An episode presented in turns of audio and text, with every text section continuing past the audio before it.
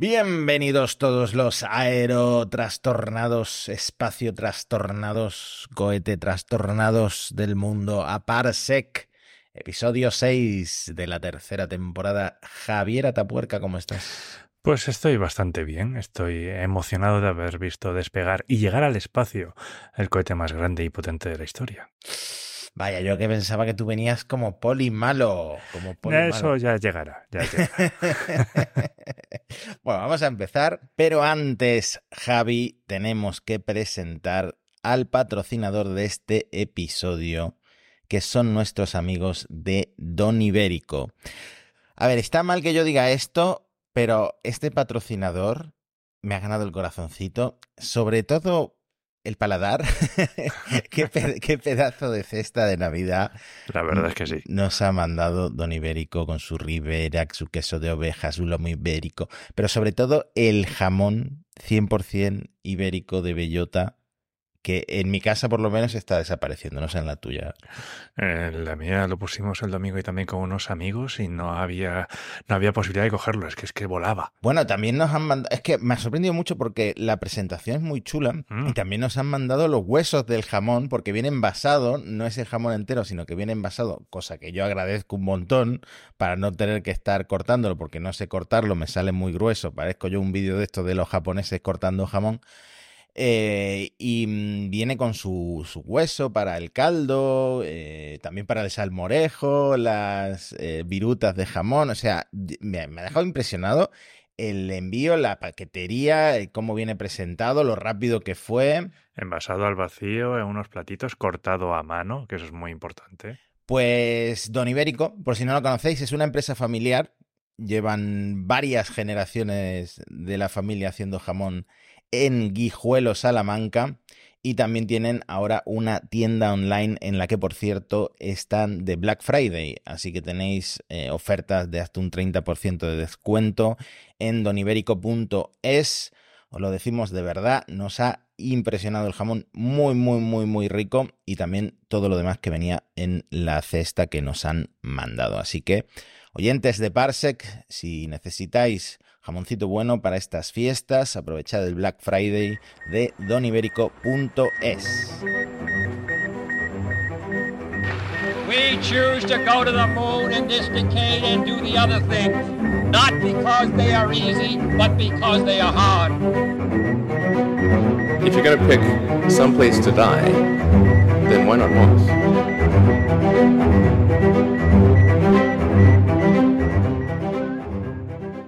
Después de siete apilaciones, siete veces apilada la Starship sobre, o sea, la Ship 25 sobre el Booster 9, ya no hay Starship en la torre de lanzamiento, la torre de lanzamiento más alta del mundo.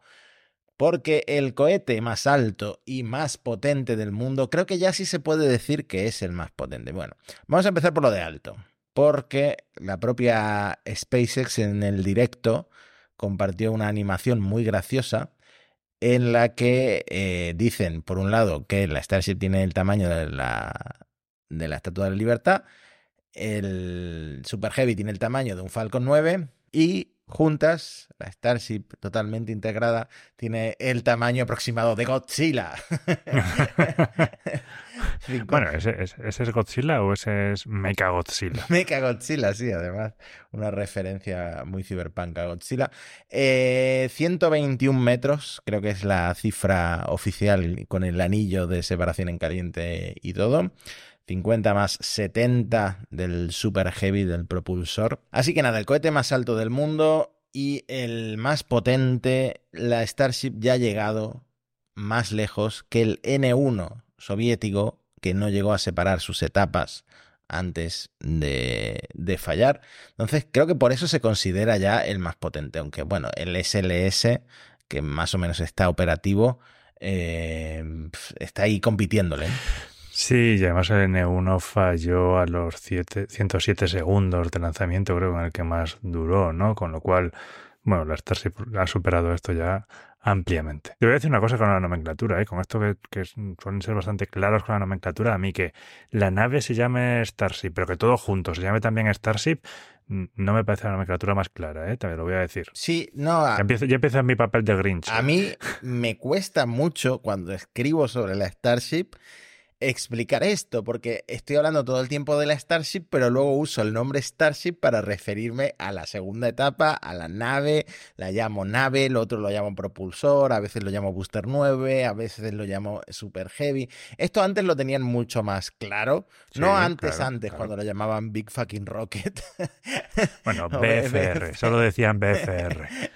Eran más sutiles. Sino después de eso, cuando a todo el conjunto lo llamaban Starship Super Heavy, pero yo creo que se dieron cuenta, a ver, para llegar a órbita siempre vamos a necesitar el Super Heavy, así mm, que vamos a simplificar aquí un poco. Esto pasó también en Dragon Ball, porque al principio, es verdad, porque al principio eh, Goku con el pelo azul era Super Saiyan God Super Saiyan, y luego, y luego lo cambiaron a... Ves que yo también puedo ser friki a mi manera, ¿eh? a mi manera muy, muy noventera, pero puedo, puedo llegar a ser friki, Javier Bueno, en los 90 nos habíamos quedado simplemente en el pelo rubio o en la fusión entre Gohan y Trunks. Entre Gohan no, sí, entre Goten y Trunks. Eh, entre Goten y Trunks, eso es. O sea que yo es que me quedé un poquito antes. Ya, ya ni Dragon Ball GT ya era mi límite más o menos. Esto es lo mismo. El Super Saiyan con Super Saiyan le cambian el nombre a eh, Super Saiyan Blue y a la Starship Super Heavy le cambian el nombre a Starship. 1403 despega el cohete no ha habido aborto de lanzamiento ninguno. ¿Lo viste, lo viste en directo, no, Matías? Lo vi en directo, por supuestísimo. El sábado aquí al pie del cañón. Eh, listo también con un borrador en desarrollo para sacar mi crónica en Shataka, que me arrepentí de sacarla tan precipitadamente porque luego cambiaron un poco las opiniones sobre por qué había explotado el Super Heavy. La cuestión es que, de nuevo, lanzan la Starship sin retrasos. Bueno, de nuevo, en la primera en la primera prueba sí hubo un aborto, ¿no? Creo que sí. Aquí mm, hubo algún hold justo antes del lanzamiento que no sé si estaba planeado o no, pero que era como a los 20 segundos que nos dejó ahí un poco con el corazón en un puño. Sí, eh, por lo visto eso lo dijeron en el directo, no estaba bien presurizada la Starship y hubo un pequeño hold, pues eso, de tres minutos y la, mm, la cuenta atrás terminaba a las 14 y lanzaron 1403, pues sería de tres, de tres minutos hmm. aproximadamente. 10 segundos antes del mm, despegue se enciende el deflector de llamas, barra sistema de diluvio, barra planchas de acero refrigeradas por agua, eh, barra bidé gigante, barra lluvia invertida. Bueno, los chorros de agua se encienden y ahora hablaremos porque han funcionado a la perfección. La plataforma de lanzamiento está perfecta eh, Elon se ha venido arriba y dice, no, no, no, en 3-4 semanas estamos listos ya. No lanzamos mañana porque no queremos. Eh, es que estoy eh, viendo fotos y pestañas y es que la, piel de gallina, ¿no? A mí, a mí de verdad es que me emocionó mucho otra vez el lanzamiento. Se lo decía antes a Alex cuando grabamos Elon. Eh, esta vez la única diferencia es que en lugar de tener dos monitores, uno con el stream oficial y otro con el de NASA Spaceflight, lo he tenido todo en el mismo monitor porque ya he dejado de usar dos monitores porque si no me distraigo mucho. Estábamos un poco descontentos con que SpaceX use el eh, X barra Twitter para las retransmisiones a partir de ahora, porque bueno, Elon Musk tiene que amortizar de alguna manera la compra de Twitter, que ahora no vale nada en comparación con el valor por el que él lo adquirió. Le va a costar un poquito amortizarla, ¿eh? le va a costar, le va a costar. Pero bueno, como en Twitter te ponen fácil lo del PIP, lo del Picture in Picture, me saqué la ventanita del vídeo en directo, la puse en una esquina, lo, agrandé un poquito y arriba me puse la de mm, la de NASA Spaceflight, de nuevo con imágenes impresionantes para ser un medio no oficial, para estar ahí eh, a base de donaciones de los fans y de compras de, camisetas, de imágenes, etcétera. Creo que desde abril mismo, que Elon dio como una especie de actualización de lo que había pasado con, con la primera prueba, dijo que había que cambiar la secuencia de arranque del Starship para que despegara más rápido, para que no quedara tanto tiempo abajo destrozando la plataforma de lanzamiento. También es verdad que esta vez han funcionado los 33 motores. Aquella vez no funcionaron todos, ya arrancó con varios apagados, ¿no? Entonces, una secuencia de lanzamiento más rápida, ¿esto qué significa? Una vez que se encienden los motores, en dos segundos ya se estaba elevando de la plataforma de, lanza- de lanzamiento cuando antes en la primera prueba había tardado 6, un tercio del tiempo. Esta es una de las razones que ahora veremos por las que la plataforma de lanzamiento está en excelentes condiciones y eh, no va a necesitar muchas reparaciones. 33 motores. ¿Cómo se han quitado el San Benito de la fiabilidad, de la poca fiabilidad de los Raptor 2? Funcionaron los 33 motores hasta la separación. De hecho, en la separación se encendieron también los 6 de la Starship, que también funcionaron durante varios minutos. Puede que haya problemas con el reencendido, ahora lo veremos. ahora lo veremos. Pero lo que es el despegue lo tienen solucionado. Y lo que es llegar a la separación de etapas lo tienen solucionado. Yo por mucho, por mucho que dijera, a mí me hace pensar que algo del hormigón tuvo que llegar a los motores o algo, ¿sabes? Que igual este despegue ya más rápido, el tema de las ondas de choque, eh, el video gigante, todas esas combinaciones han podido también ayudar a la fiabilidad de los Raptors en el, en el despegue. Eh, exactamente. De hecho, se decía que a lo mejor el tema del hormigón era lo que había causado tantos incendios, tantas roturas. Bueno, Inesperado, nadie lo vio venir. esta vez no ha habido ningún tipo de incendio, cosa rara, aparte de que habían mejorado todos los revestimientos de las líneas de combustible, etcétera. Cambiaron el sistema de control vectorial. Es un cambio muy importante porque falló estrepitosamente en el lanzamiento anterior, porque básicamente se incendió. Era un sistema de control vectorial hidráulico y ahora es electrónico, controlado para cada motor por unas baterías o alimentado para cada motor por, por unas baterías, las baterías de la Starship. Esto ha dado sus frutos. El cohete ha salido bastante menos torcido, pero yo lo sigo viendo torcido. ¿eh? Ligeramente torcido eh, lo sigo viendo. La cuestión es que el ascenso fue perfecto, nominal y, y todas esas palabras que se dicen en la jerga de la industria. Una cosa que también tenemos que mencionar, las losetas durante el ascenso. Las teselas cerámicas del escudo térmico. Yo no, no, no me he puesto a hacer zoom a ver cuántas se han caído, pero, pero decenas. Alguien las habrá contado decenas seguro. De, de Una hecho, hay gente una. que se las ha encontrado ya en el suelo y seguramente se las haya llevado Ah. a su casa como pasó en la primera prueba. Decenas O a venderlas en eBay a unos precios de escándalo. Yo me compraría una si pudiera. Decenas de losetas caídas. Esto a mí me hace pensar. SpaceX, ¿por qué no le dio importancia a esto? Nunca pensó que podía llegar a la reentrada de la Starship como finalmente no ha sucedido. La Starship no ha reentrado donde se esperaba. Spoiler. Eso no lo tienen solucionado todavía. Sin embargo, lo han solucionado o aparentemente han mejorado para la Starship que viene, que es la SHIP 28. Porque a diferencia de la SHIP 25, todas estas losetas cerámicas del escudo térmico se han verificado manualmente con succión, con ventosas, para ver si están bien adheridas a la nave. Ahora ya se han asegurado que le han puesto el superglue bueno. Exactamente, ¿no? ahora se han dejado ahí el dinero en superglue. Y cuando la SHIP 28 reentra en la atmósfera, que lo va a hacer de panza, ni siquiera con los motores encendidos en ningún momento, etcétera, con ese frenado atmosférico, se espera que el escudo aguante y la nave no se acabe desintegrando como probablemente habría pasado con la SHIP 25 por, porque tenía muy poca, o sea, porque tenía muchas losetas que, que no estaban, que por ahí de alguna manera habría afectado seguramente a la reentrada. Bueno, y ha llegado el momento, si vamos en orden cronológico, de hablar de la separación de las dos. El gran momento. El momento más chulo, más impresionante, más memorable de la segunda prueba de la Starship. Por varias razones. Es la primera vez que la Starship se separa, pero además como han cambiado el mecanismo de separación, es la primera vez que un cohete de este tamaño usa una separación en caliente, como veníamos comentando, que es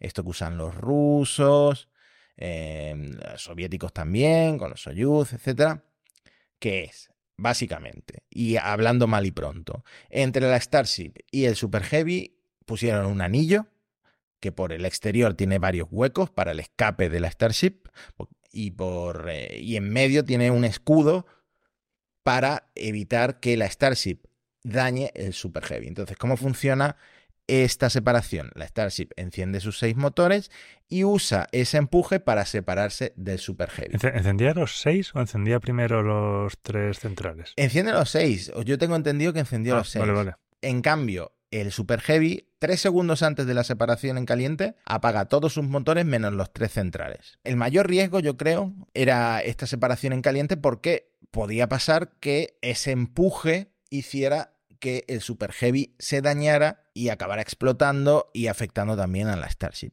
Sin embargo, vamos a poner aquí un asterisco, ¿vale? La Starship se separó perfectamente del Super Heavy y siguió su camino. Llegan a 74 kilómetros de altitud. Van a 5.600 kilómetros por hora. Esto 2 minutos y 48 segundos después del despegue. El Super Heavy apaga todos sus motores menos los tres centrales. Tres segundos después, la Starship enciende sus seis motores. Acabo de mirarlo. Primero los tres de vacío del mar y luego seguidos los Sí, tres es de una secuencia de arranque. Por cierto, muy chulas todas las secuencias de arranque de, de los motores en todos los momentos. Parece que siempre encienden primero los centrales porque son como primordiales y si falla ese encendido, pues ya abortan directamente en el caso del despegue. Y la Starship sigue su camino hacia arriba y eh, orientándose para esa trayectoria suborbital hacia Hawái. Que también un movimiento muy majo de los motores, porque los motores centrales también eran orientables y los tenían abiertos hacia afuera para dirigir el chorro hacia el anillo y justo después de la separación los juntaban otra vez. Bastante, bastante espectacular en las imágenes que han Sí, compartido. eso se ve mejor en estas imágenes que estamos enseñando en el vídeo a cámara lenta. O sea, es espectacular. Todo- Mm. Todas las imágenes, fotos, eh, cámaras lentas de la separación es espectacular. Es tan espectacular que Elon Musk se comió un render pensando que era real y lo publicó. Y lo publicó en su Twitter. eh, como si fuera uno de los vídeos que ha hecho el equipo de SpaceX, pero no, señores, era un render que había publicado antes, horas antes del lanzamiento, eh, un tipo de Twitter. Empiezan los problemas. El Super Heavy completa, aparentemente con éxito, la maniobra del boostback, que es ese giro de 180 grados, para colocarse ya, para amerizar en vertical, ¿vale? Recordemos que esta es una cosa que tienen que hacer como ensayo para en el futuro volver a la torre de lanzamiento y que la torre de lanzamiento atrape el Super Heavy con sus bracitos, ¿vale? ¿Qué ocurre? Mm, El Super Heavy no logra reencender todos sus motores después del pushback. De los tres del centro que ya estaban encendidos, uno se apaga. Y de los 10 del anillo intermedio, que también tienen gimbals para moverse, uno no se enciende, pero es que luego fallan otros dos. Y luego otros tres más. Entonces acaban con 6 de 13. Y ahí es cuando explota. Aquí hay varias teorías. Teoría número uno, que fue la que yo me precipité a publicar en Shataka, luego lo corregí, cambié el titular y todo. La tensión que causa la separación, la tensión que causa la Starship al separarse del Super Heavy con sus motores encendidos, causa algún tipo de daño que luego desencadena la explosión del Super Heavy. Puede ser, pero todavía no lo ha confirmado SpaceX que haya sido así. Segunda teoría, esta se la leí por ejemplo a Tom Mueller, que es el cofundador de SpaceX y el tipo que diseñó todos los motores de los Falcon, ¿no? Los motores no pueden volverse a encender correctamente, a lo mejor hay un desvío de trayectoria o lo que sea, que hace que se active el FTS, el Flight Termination System, o los explosivos que autodetonan el cohete cuando algo se sale de madre. Tercera hipótesis. Este se lo he visto, por cierto, lo recomiendo muchísimo. Lo vi primero en Twitter y luego se lo vi, que lo explica muy bien y con gráficos, a control de emisión en YouTube, que ha hecho un vídeo espectacular analizando el lanzamiento de la Starship. Lo recomiendo mucho, ¿eh? Eh, siempre recomendamos a Daniel Marín, etcétera, pero control de emisión ha hecho un análisis exhaustivo chulísimo del lanzamiento. Bueno, esa tercera hipótesis, ¿cuál es? Cuando la Starship enciende sus motores, empuja el Super Heavy hacia atrás. Esto se puede ver en la telemetría, como el Super Heavy pierde velocidad, desacelera.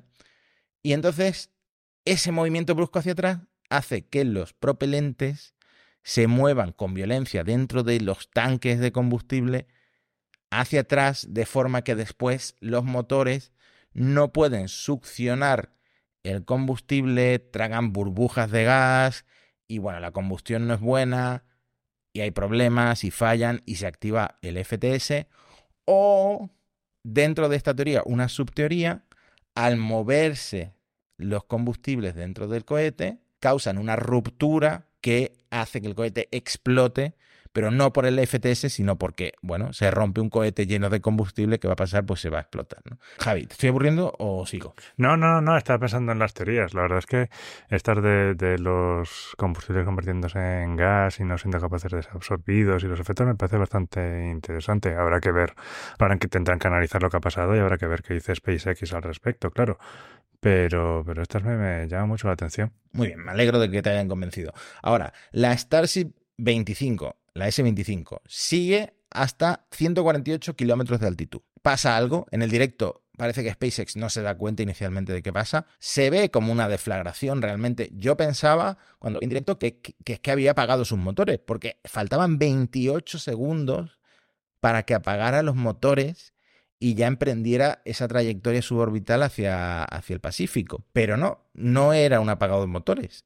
Es que se autodetonó, activó el Flight Termination System y explotó a 24.000 kilómetros por hora a cerca de 150 kilómetros de altitud. Todavía no sabemos qué pasó con la Starship. Sabemos por la telemetría que perdió un montón de oxígeno líquido en esa última fase de, del vuelo, así que probablemente algún tipo de, de problema de motor, pero también es verdad que eh, esto es muy sensible. Si te falla la Starship, tienes que hacer que, explote, pues si no te puede caer encima de alguien. De hecho, se vio la reentrada de la Starship, lo grabó alguien desde Puerto Rico.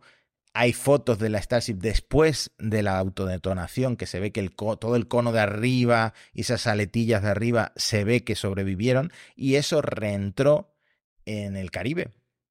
No me preguntes cómo, pero bueno, tú sabrás cómo porque eres listo más que yo, pero McDowell, Jonathan McDowell, en el momento en el que vio el lanzamiento, calculó la órbita perfectamente y predijo dónde iba a caer la Starship. Con, una, con una calculadora HP48, seguro. Seguramente. Dijo, bueno, va a caer aquí encima, no sé dónde, y luego dijo, no, no, encima de las Islas Vírgenes Británicas. Y luego se vio en imágenes de satélite que había reentrado exactamente donde dijo McDowell, que es un crack y ojalá algún día lo traigamos. Claro que sí. Bueno, la NASA muy contenta con el lanzamiento, aunque es verdad que Bill Nelson en la felicitación habló de progreso, no de éxito, cuando SpaceX habla de éxito, ¿vale? Ah, ya, ya, estamos. Te explota el cohete y es un éxito, ¿no? También dijo.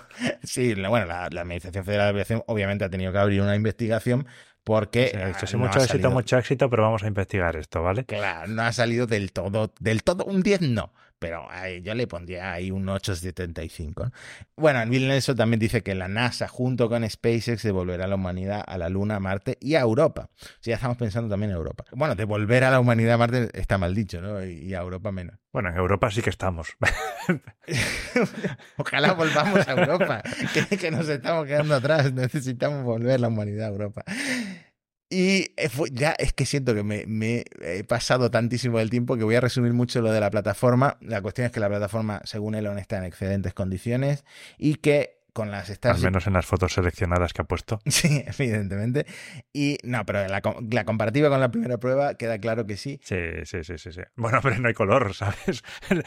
Parece que el suelo está todavía ahí, entonces... Bueno, recordamos que hicieron refuerzos de... reforzaron el hormigón en la plataforma, está el deflector de llamas, está esa, ese despegue... La placa de acero que sí, habían puesto también este, encima. Claro, exactamente. Está ese despegue más rápido.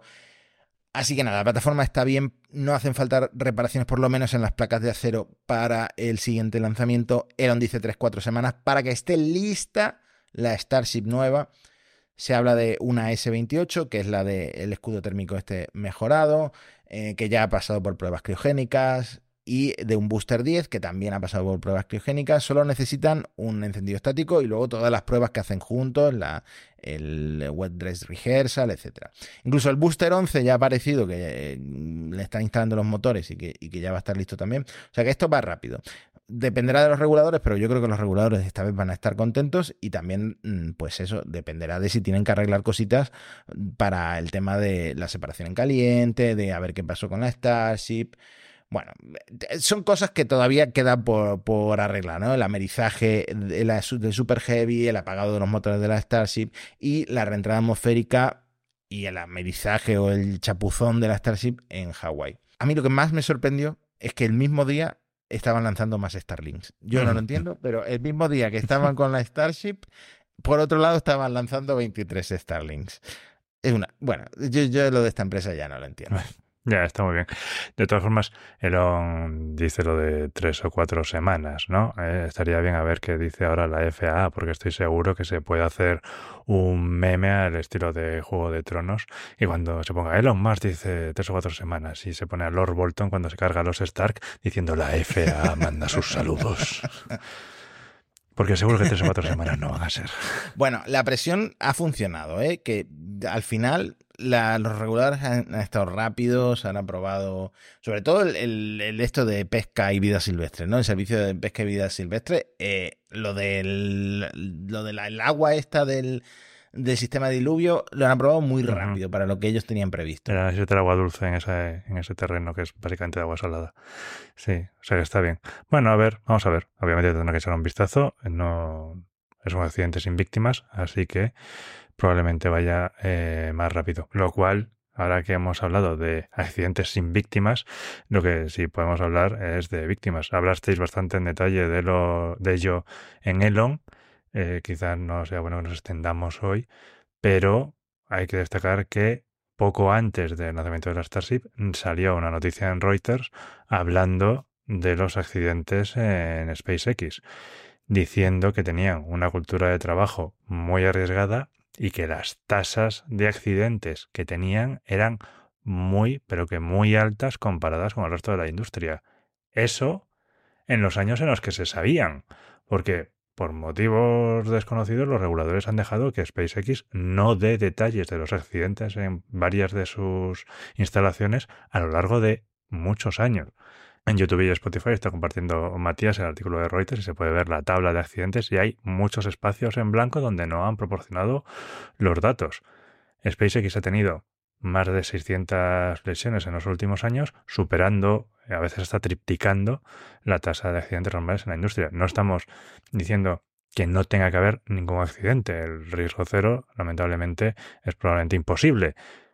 Pero hombre, pues por lo menos que tengan eh, un nivel parecido, ¿no? Lo, que están diciendo, por supuesto, los empleados es que esto viene eh, como parte de eh, que es un lugar de trabajo caótico, con alta competición para cubrir, cumplir con los plazos irreales establecidos por Elon Musk, cosa que tampoco nos sorprende. El artículo habla de un chico muerto que había venido del, ejército, un veterano, que se había sentado encima de un camión para sostener unas planchas y que una ráfaga de viento se lo llevó y le dio una, una lesión cerebral y que ahí se quedó. Otro que también tuvo un latigazo en los ojos y se ha quedado ciego legalmente. Casos son particulares, pero bueno, que demuestran una cierta cultura quizás un poco eh, amiga del riesgo. Es que está demasiado amiga del riesgo. No nos sorprende. O sea, ahora mismo ya están montando los andamios en la plataforma de lanzamiento. Estamos grabando al lunes. El lanzamiento fue el sábado. O sea, la velocidad frenética a la que trabaja la gente en Starbase y bueno, me imagino que es la misma filosofía que se sigue en todas las bases de, de SpaceX, porque si no, no lanzarían un Starlink, eh, un lanzamiento de Starlink a la semana, o dos, no sé cuánto, cuánto será la media ya.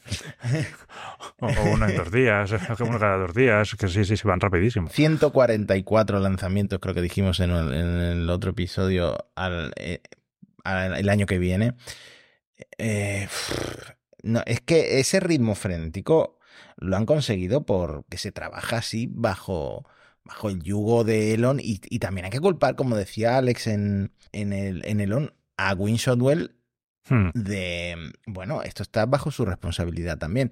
Cierto que cambiaron ahí de quién dirigía Starbase, ahora, ahora es cuando Win Shotwell está un poco más em, encima. Pero bueno, haciendo el reportaje sobre SpaceX en general, se puede acusar también a Winslow de permitir que esto, que esto esté pasando y si realmente esto está muy por encima de lo de la industria, significa que los reguladores están siendo muy permisivos con SpaceX, seguramente porque estratégicamente es una empresa muy importante pues, para el Pentágono, para la NASA, para Estados Unidos como eh, líder geopolítico. No sé, es muy, es muy triste, es muy triste. Mm. Sí, un poco de eso puede haber. Y ahora que hablas también de ritmo frenético, van a necesitar este ritmo frenético también con la Starship cuando quieran llegar a la Luna, porque sorpresa en las gaunas. Elon Musk mintió cuando dijo que iban a ser ocho lanzamientos. Ahora ha salido un informe que dice que probablemente la Starship necesite del orden un poquito menos, ¿no? De, eh, estaría en los como dicen, high tens, ¿no? Eh, los altos dieces. O sea, casi 20 lanzamientos de la Starship para que la Moonship sea, tenga el combustible suficiente para llegar hasta la Luna. O sea, un número de lanzamientos muy, muy alto que si no recuerdo mal, esto le da un poco la razón a Jeff Bezos cuando hizo la demanda esta de, Me estoy imaginando a nuestro oyente y amigo Jeff Bezos señalando esa infografía mm. que hicieron en su momento. ¿Veis cómo no estoy loco? En plan súper esquizofrénico. Eh, pues sí, amigo Jeff, tienes toda la razón. Esto es un poco excesivo. Solo se va a justificar si la Starship demuestra esa rápida reusabilidad, las cuatro R's de las que, de las que habla SpaceX, Rapid, Reusable, Reusable, me, he olvidado la tercera, pero la acaba en Rocket, ¿no? y, y, no, tiene, tiene toda la razón. Si realmente para ir a la Luna necesita 16, 20 lanzamientos, bueno, es un poco un bajón en comparación con lo que conseguíamos en los 70, ¿no? es que antes, antes lanzabas solo un cohete, ¿sabes? Era el Saturno 5, pero lanzabas todo, lanzabas el módulo de mando, el módulo de servicio, el módulo lunar, lo lanzabas todo como uno. Ahora necesitas eh, la SLS y 18 lanzamientos de la Starship. Pues, para, para, ser Elon, el fundador, bueno, fundador, el, el director de, de Tesla, que, que, su cohete tenga que repostar en cada no sé cuántas horas, pues es un poco. Pues eso, un, un bajón, ¿no? Es decepcionante. A ver, es ese cohete reutilizable rápidamente que a lo mejor esto no acaba siendo para tanto y al final se ahorra dinero en la NASA, que era lo que quería originalmente. Sí, es cierto que la Starship es enorme, es muy grande, tiene un espacio y un volumen útil gigantesco, o sea, no tiene comparación con el módulo lunar de los, de los 60. Y también la NASA también comenta que no solamente la Starship está en el camino crítico, otra cosa que es crítica son los trajes espaciales. Ahora mismo no los tienen, están también en desarrollo y claramente, bueno, la, la Starship es necesaria para llegar hasta la Luna, pero si llegas ahí y no tienes trajes, pues tampoco haces nada, no vas a salir de la nave.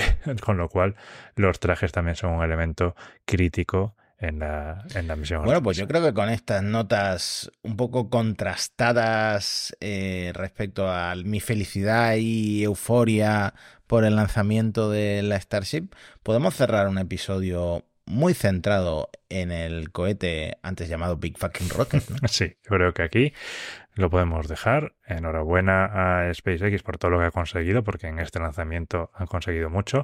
A pesar de que yo sea un poco crítico con llamarlo éxito, es verdad que es parte de la filosofía de diseño de SpaceX, que es ir iterando e ir haciendo pruebas reales con los cohetes, cosa que por ejemplo la NASA no se podría permitir, pero ellos sí. Bueno, pues este, este, tipo de diseño ágil esperemos que dé sus frutos y que el tercer lanzamiento ya lo vemos conseguir todos sus objetivos. Pues fenomenal, gran cierre del episodio, espero que os haya gustado y que hayáis aprendido cosas que no habíais visto sobre la Starship, sobre SpaceX y sobre este enorme cohete. Un abrazo a todos, nos vemos la semana que viene. Adiós.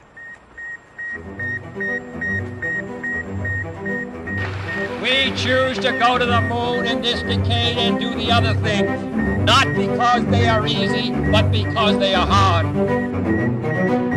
If you're going to pick some place to die, then why not Mars?